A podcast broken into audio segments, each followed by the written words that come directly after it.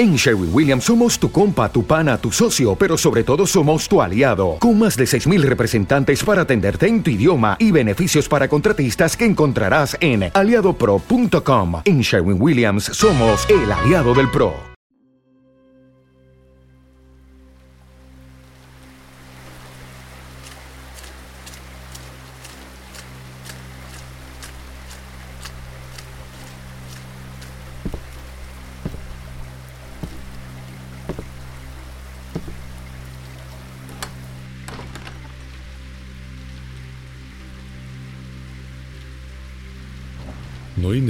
Fortuna mayor, creo que, la incapacidad de la mente humana para relacionar entre sí todo lo que hay en ella.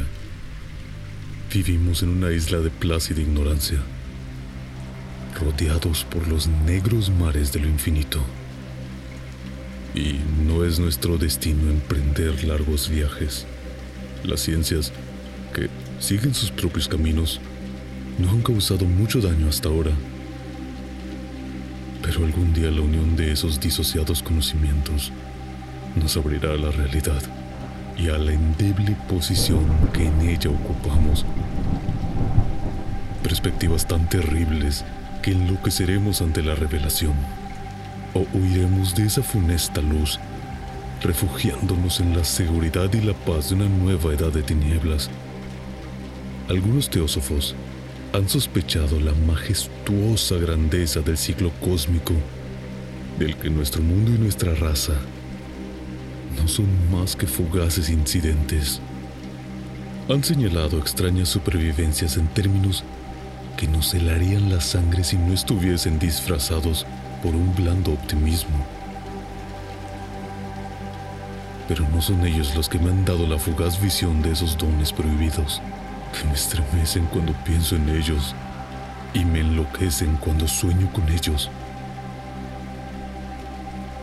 Esa visión, como toda temible visión de la verdad, surgió de una unión casual de elementos diversos. En este caso, el artículo de un viejo periódico y las notas de un profesor ya fallecido. Espero que ningún otro logre llevar a cabo esta unión yo, por cierto, si vivo, no añadiré voluntariamente un solo eslabón a tan espantosa cadena. Creo, por otra parte, que el profesor había decidido también no revelar lo que sabía. Y que si no hubiese muerto tan repentinamente, hubiera destruido sus notas. Tuve por primera vez conocimiento de este asunto en el invierno de 1926-1927 a la muerte de mi tío abuelo, George Gamble Angel, profesor honorario de lenguas semíticas de la Universidad de Brown, Providence, Rhode Island. El profesor Angel era una autoridad vastamente conocida en materia de antiguas inscripciones, y a él habían recurrido con frecuencia los conservadores de los más importantes museos. Muchos deben, por lo tanto, recordar su desaparición acaecida en la edad de los 92 años. Las oscuras razones de su muerte aumentaron más el interés local. El profesor había muerto mientras volvía del barco de Newport y, según afirman los testigos, luego de recibir el empellón de un marinero negro.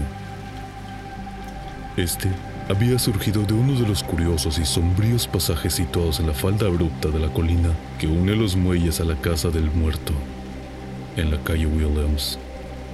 Los médicos incapaces de descubrir algún desorden orgánico concluyeron luego de un perplejo cambio de opiniones que la muerte debía de atribuirse a una oscura lesión del corazón, determinada por el rápido descenso de una cuesta excesivamente empinada para un hombre en ese entonces no vi motivo alguno para disentir de ese diagnóstico, pero hoy tengo mis dudas.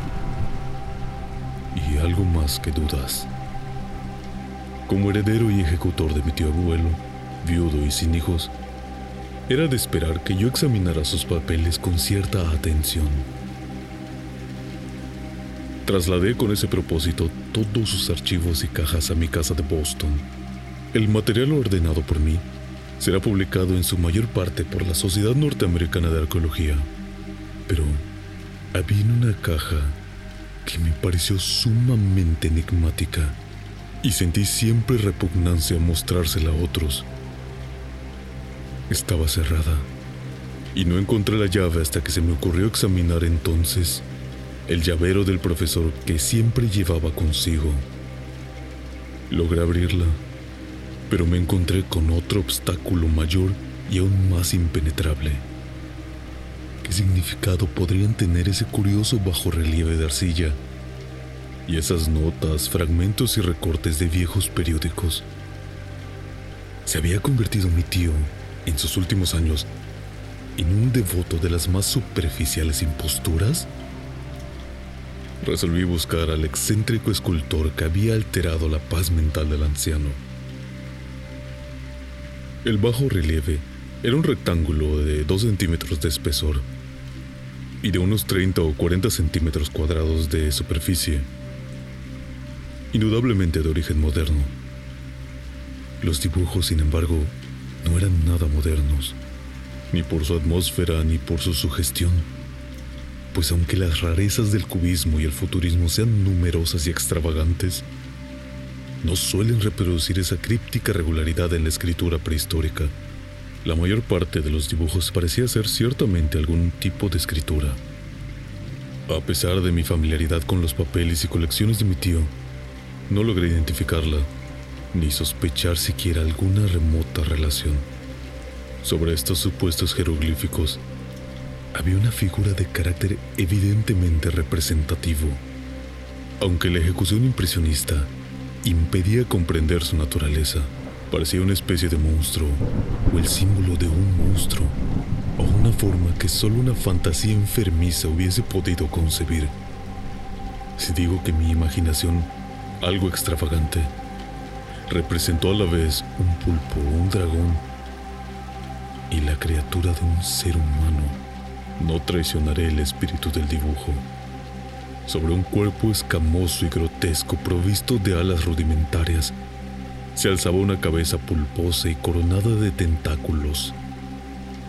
Pero era el contorno general lo que la hacía más particularmente horrible. Detrás de la figura se embosaba una arquitectura ciclópea. Las notas que acompañaban este curioso objeto, además de unos recortes de periódicos, habían sido escritas por el profesor mismo y no tenían pretensiones literarias. El documento en apariencia más importante estaba encabezado por las palabras El culto de Cthulhu, escritas cuidadosamente en caracteres de imprenta para evitar todo error en la lectura de un nombre tan desconocido. El manuscrito se dividía en dos secciones. La primera tenía el siguiente título. 1925.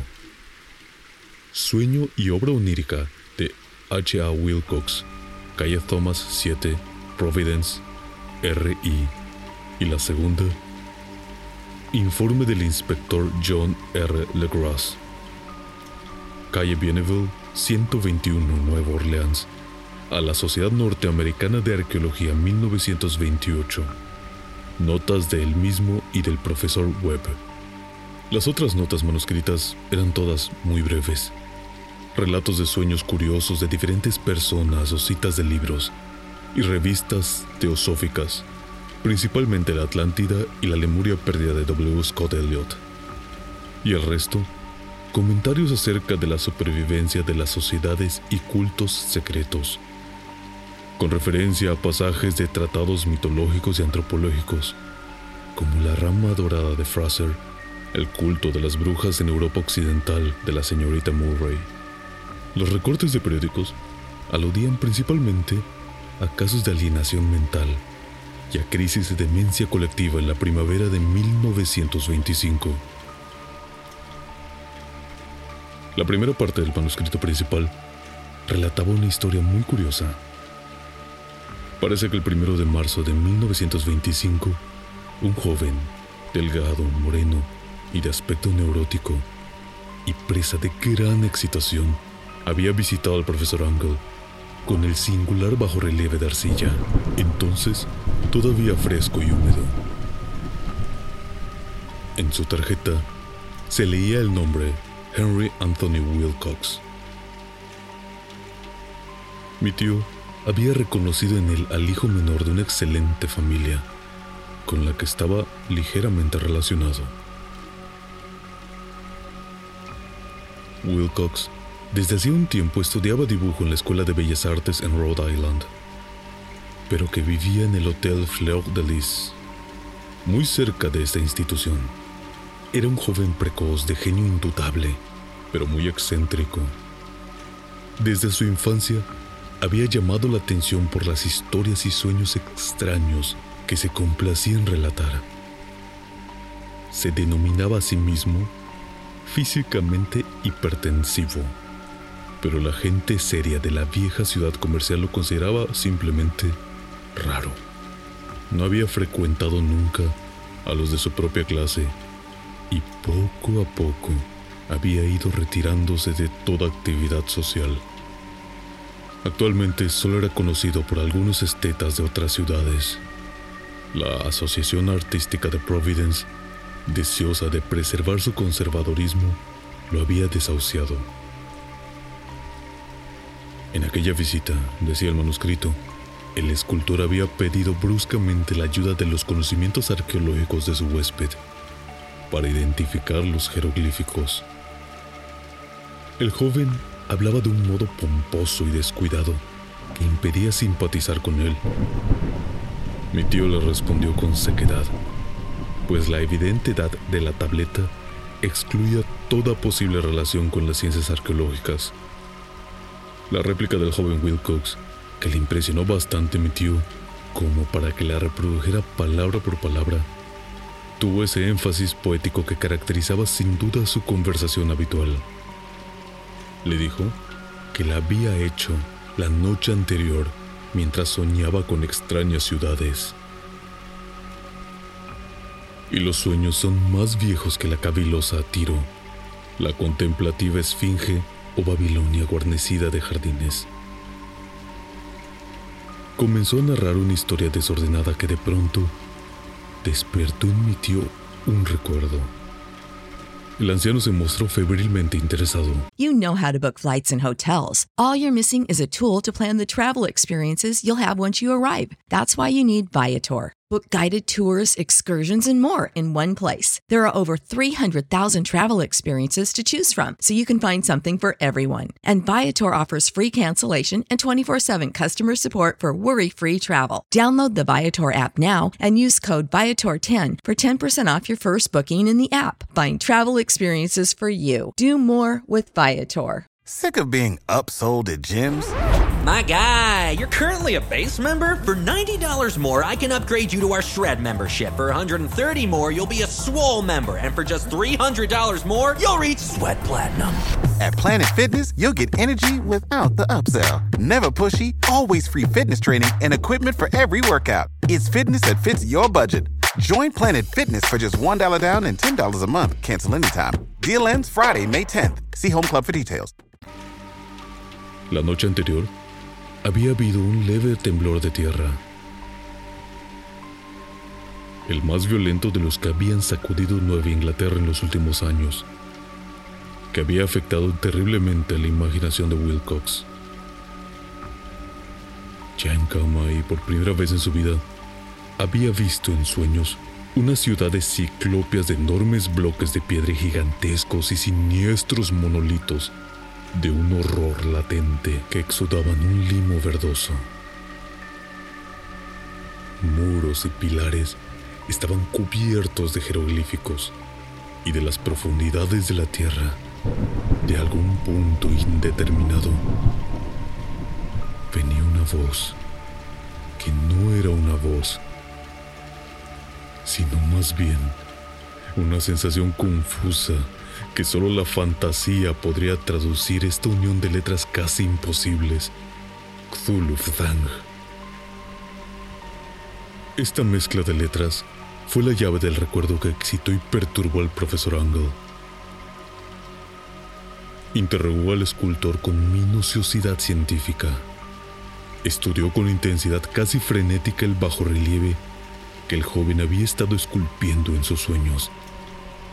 Vestido solo con su ropa de dormir y temblando de frío, mi tío culpó a su avanzada edad, dijo Wilcox más tarde. Él no le reconoce con rapidez los jeroglíficos y el dibujo. Muchas de sus preguntas le parecieron un poco fuera de lugar a su visitante, especialmente aquellas que trataban de relacionar este último con sociedades y cultos extraños. Wilcox no pudo entender por qué mi tío le prometió repentinamente guardar silencio si admitía ser miembro de una de las tan innumerables sectas paganas o místicas.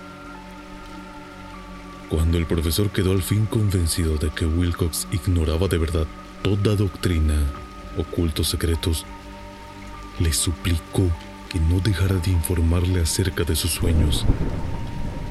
Este pedido dio sus frutos, pues a partir de esa primera entrevista, el manuscrito menciona las visitas diarias del joven y la descripción de sorprendentes visiones nocturnas, cuyo tema principal era siempre unas construcciones ciclópeas de piedra, húmedas y oscuras, y una voz o inteligencia subterránea que gritaba una y otra vez en enigmáticos y sensibles impactos, algo indescriptible.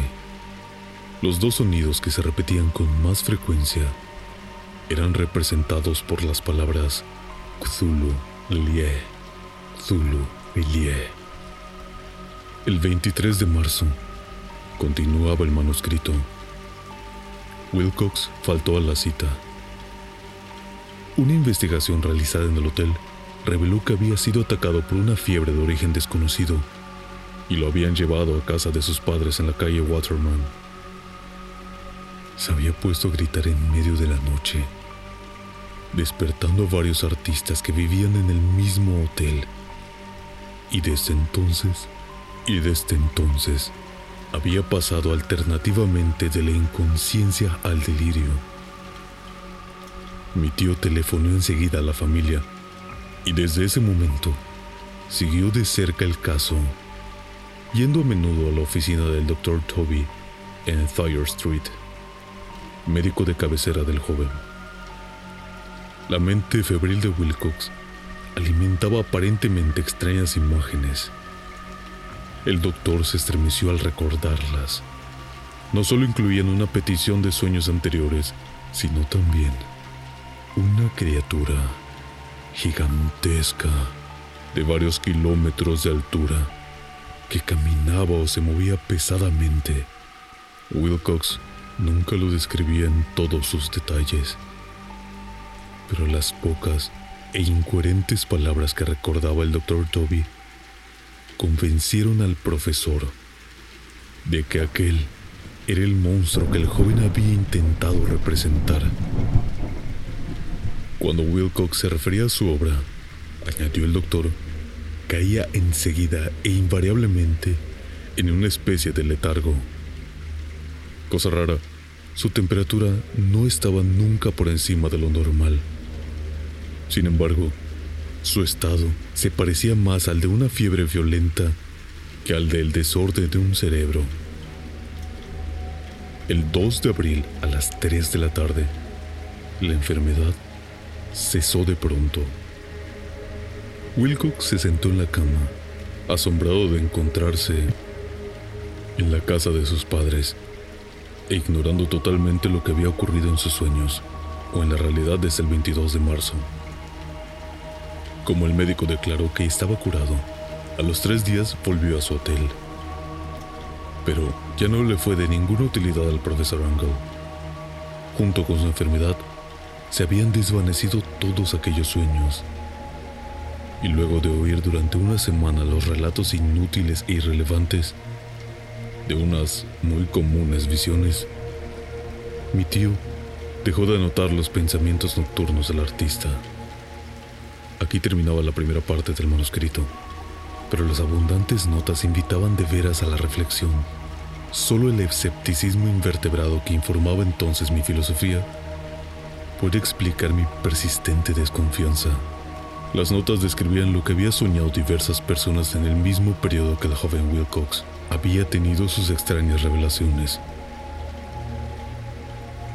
Mi tío parecía haber organizado rápidamente una vasta encuesta entre casi todos aquellos a quienes podría interrogar sin parecer impertinente, pidiendo que le contaran sus sueños y le comunicaran las fechas de todas sus visiones notables.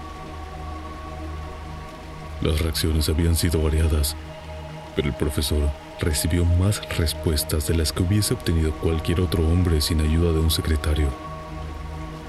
Aunque no conservó la correspondencia original, las notas formaban un completo y muy significativo resumen. La aristocracia y los hombres de negocios dieron un resultado casi completamente negativo, aunque hubo algunos pocos casos de informes de impresiones nocturnas, siempre entre el 13 de marzo y el 2 de abril, periodo del delirio del joven escultor. Los hombres de ciencia no fueron tampoco muy afectados, aunque por lo menos cuatro vagas descripciones sugerían una visión fugaz de extraños paisajes, y uno de ellos hablaba del temor de algo anormal. Las respuestas más pertinentes procedían de artistas y poetas, que se hubiera podido comparar con sus notas si hubieran sido presas del pánico. Ante la falta de cartas originales, llegué a sospechar que el compilador había estado haciendo preguntas insidiosas o había deformado el texto de la correspondencia para corroborar lo que había resuelto ver. Por eso persistí en la creencia de que Wilcox, conociendo de algún modo los viejos documentos reunidos por mi tío, había estado engañándolo. Estas respuestas de los artistas narraban una perturbadora historia. Entre el 28 de febrero y el 2 de abril, gran parte de ellos había tenido sueños muy curiosos, alcanzando su máxima intensidad en el tiempo del delirio del escultor. Una cuarta parte hablaba de escenas y sonidos semejantes a los descritos por Wilcox, y algunos confesaban su terror ante una criatura gigantesca y sin nombre. Un caso que las notas describían con énfasis era particularmente triste. El sujeto, un arquitecto muy conocido, algo inclinado al ocultismo y la teosofía, se volvió completamente loco la noche que llevaron a la joven Wilcox a la casa de sus padres y murió meses después, gritando que lo salvaran de algún escapado habitante del infierno.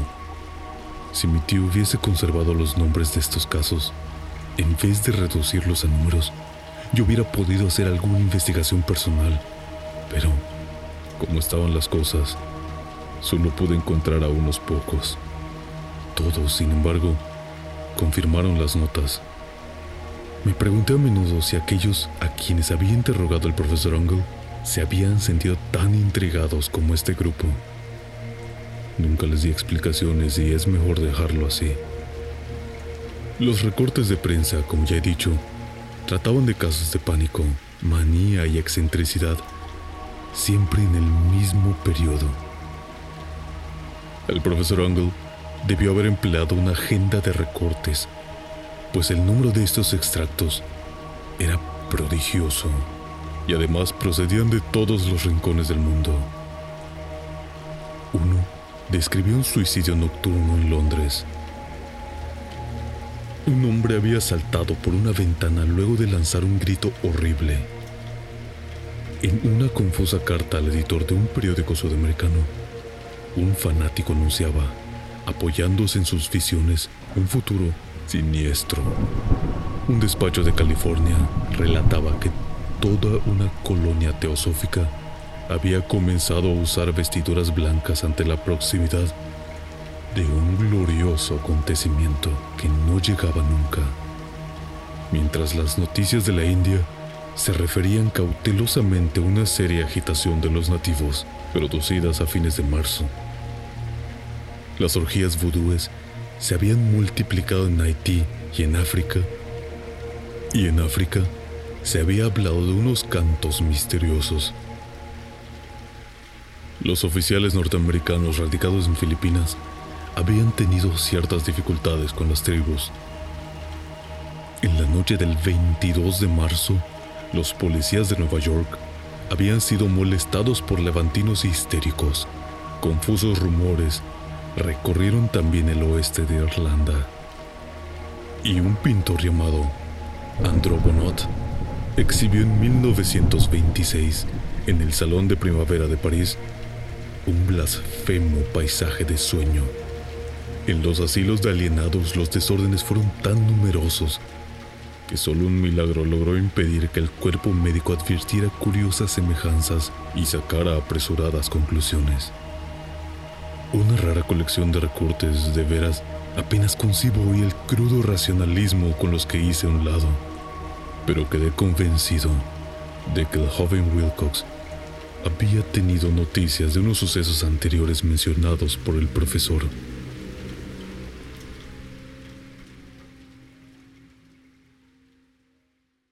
Sick of being upsold at gyms? My guy, you're currently a base member? For $90 more, I can upgrade you to our Shred membership. For 130 more, you'll be a Swole member. And for just $300 more, you'll reach Sweat Platinum. At Planet Fitness, you'll get energy without the upsell. Never pushy, always free fitness training and equipment for every workout. It's fitness that fits your budget. Join Planet Fitness for just $1 down and $10 a month. Cancel anytime. Deal ends Friday, May 10th. See Home Club for details.